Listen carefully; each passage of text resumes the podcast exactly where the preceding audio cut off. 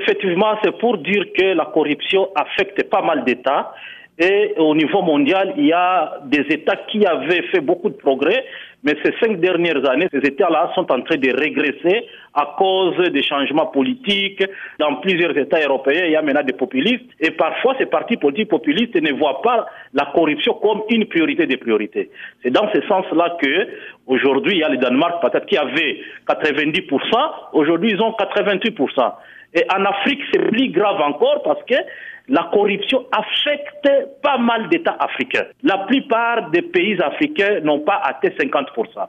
Ils ont en général 31-32%. Il y a des conséquences sur l'économie, il y a des conséquences sur la sécurité, il y a des conséquences sur la démocratie même. La corruption affecte les processus démocratiques. À propos de la République démocratique du Congo, c'est en effet une très mauvaise place, on peut le dire, un 161e, l'indice est de 20 et il a baissé depuis 2015 également. Donc qu'en est-il aujourd'hui? En RDC, effectivement, nous déplorons qu'il y ait toujours des régressions, étant donné que nous avons vécu pendant les dix dernières années un régime qui ne mettait pas la lutte contre la corruption comme une priorité.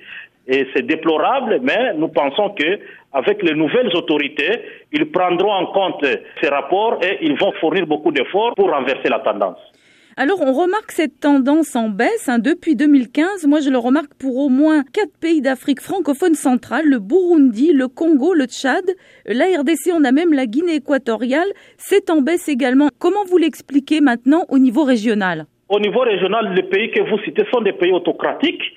Et dans des États autocratiques, on utilise les pots de vin, on utilise les détournements des deniers publics pour affaiblir ou euh, combattre les opposants pour ne pas même promouvoir la démocratie. C'est une tendance qui se retrouve aujourd'hui en Afrique centrale. Il faudrait que les citoyens puissent demander qu'il y ait des réformes et des réformes qui renforcent la lutte contre la corruption dans ces États-là.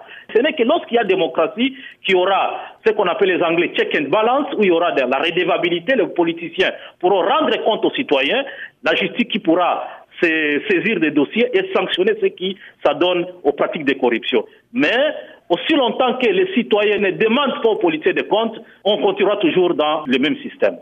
Plusieurs enquêtes à ce propos euh, en République démocratique du Congo ont échoué, notamment euh, dans, dans le cadre de la corruption. Qu'est-ce que vous proposez justement pour pouvoir parfaire ce genre de processus afin de réellement lutter contre la corruption? Effectivement, madame, au sein de notre organisation, nous préparons d'abord des premiers dossiers que nous avions, des dossiers vraiment avec un impact positif, dont par exemple les projets Bukangalonzo ou les projets de la mise en place des parcs agro-industriels. Nous allons les soumettre encore auprès du procureur général près de la Cour de cassation. Nous avons pas mal de dossiers que nous allons encore réouvrir. Nous allons écrire au procureur général pour qu'il puisse effectivement faire mener des enquêtes et sanctionner ceux qui ont été impliqués dans ces dossiers-là. Avec les nouvelles autorités, nous pensons qu'ils feront aussi beaucoup d'efforts pour prioriser la lutte contre la corruption parmi les priorités du gouvernement. Les Congolais doivent cesser à être inactifs face aux pratiques de corruption. Nous demandons aux, citoyens congolais de dénoncer les pratiques de corruption. En dénonçant les pratiques de corruption, nous pouvons mettre les politiciens devant les responsabilités. Nous pouvons mettre le magistrat et les juges devant les responsabilités pour qu'ils puissent sanctionner toutes les pratiques de corruption. Mais est-ce qu'il y a une commission de lutte contre la corruption à RDC ou pas? Jusqu'à présent, il n'y en a pas, mais c'est une aussi de nos propositions aux nouvelles autorités qui ont été élues et qui sont qui travaillent jusqu'à aujourd'hui.